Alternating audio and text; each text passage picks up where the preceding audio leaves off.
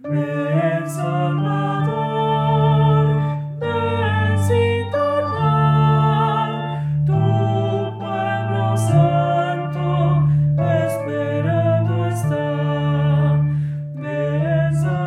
Santo Evangelio según San Mateo. Genealogía de Jesucristo, hijo de David, hijo de Abraham. Abraham engendró a Isaac, Isaac a Jacob, Jacob a Judá y a sus hermanos. Judá engendró de Tamar a Fares y a Sara. Fares a Esrom, Esrom a Aram, Aram a Aminadab, Aminadab a Nazón, Nazón a Salmón, Salmón engendró de Rahab a Boz, Boz engendró de Ruth a Obed, Obed a Jesé y Jesé al rey David. David engendró de la mujer de Urías a Salomón, Salomón a Roboam, Roboam a Abia, Abia a Asab, Asab a Josafat, Josafat a Joram, Joram a Osías, Osías a Joatam, Joatam a Acaz, Acaz a Ezequías, Ezequías a Manasés, Manasés a Amón, Amón a Josías. Josías engendró a Jeconías y a sus hermanos durante el destierro en Babilonia. Después del destierro en Babilonia, Jeconías engendró a Salatiel, Salatiel a Zorobabel, Zorobabel a Abiud, Abiud a Eliakim, Eliakim a Azor, Azor a Sadoc, Sadoc a Akim, Akim a Eliud, Eliud a Eleazar, Eleazar a Matán, Matán a Jacob, y Jacob engendró a José, el esposo de María, de la cual nació Jesús llamado Cristo. De modo que el total de generaciones desde Abraham hasta David es de catorce. Desde David hasta la deportación a Babilonia es de catorce. Y desde la deportación a Babilonia hasta Cristo es de catorce.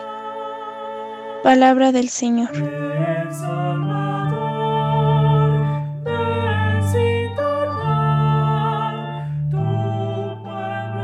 Muy buenos días queridos hermanos. Hoy hemos escuchado el pasaje del Evangelio de San Mateo que nos manifiesta la genealogía de Jesús.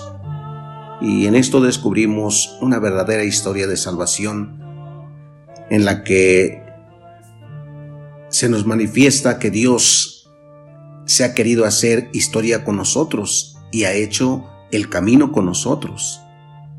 Desde el primer pecado en el paraíso, Él tuvo esta idea, hacer el camino con nosotros. Ha llamado a Abraham, el primer nombrado en esta lista, y lo invitó a caminar. Y a Abraham comenzó ese camino después a Isaac, a Jacob, a Judá, y así va este camino en la historia. Dios camina con su pueblo.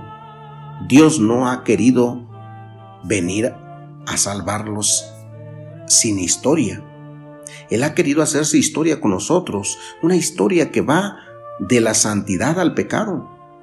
Pues podemos ver que en los nombres que aparecen en la genealogía de Jesús hay santos, pero también hay pecadores. Cuando escuchamos este Evangelio y escuchamos nombres y nombres, pareciera ser que, no tuviera sentido eso. La genealogía de Jesús es un resumen.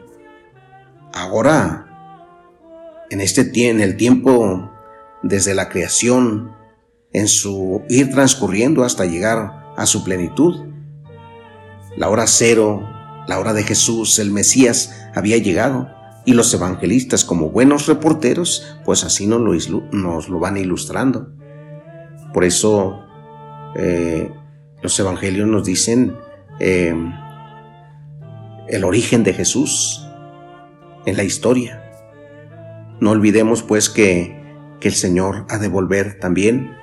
Eh, En aquel tiempo era tan clara la conciencia de la segunda venida de Jesucristo que incluso muchos de los primeros discípulos creían que eso iba a ser ya algo inminente. Por eso decían, ¿cuándo sucederá eso, Señor? ¿Cuándo? ¿Cuál será la señal? Han pasado más de dos mil años y esperamos su gloriosa venida. Esta se producirá al final de los tiempos.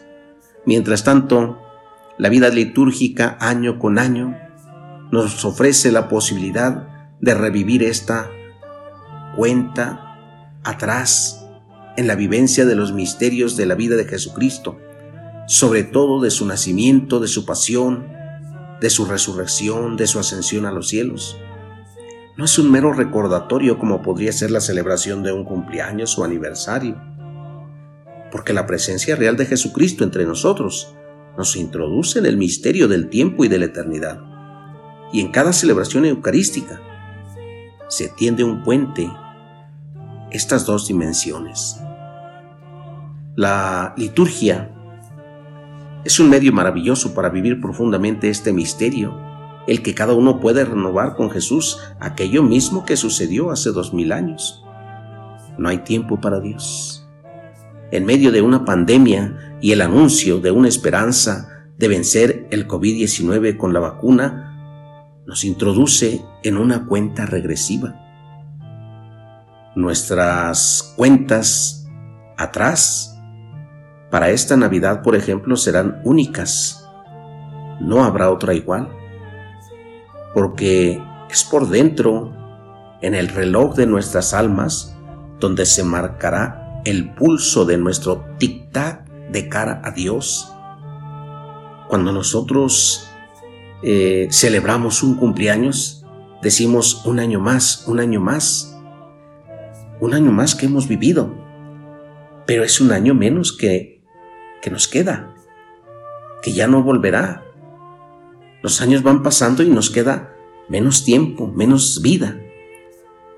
Por eso tenemos que prepararnos para ese encuentro con Dios. Nuestra cuenta regresiva comienza desde el día en que nacemos, inmediatamente. Es una cuenta regresiva para el encuentro con el Señor. Queridos hermanos, preparémonos para este encuentro con Jesús. Que el Señor los cuide y los proteja. Pasen todos un feliz día.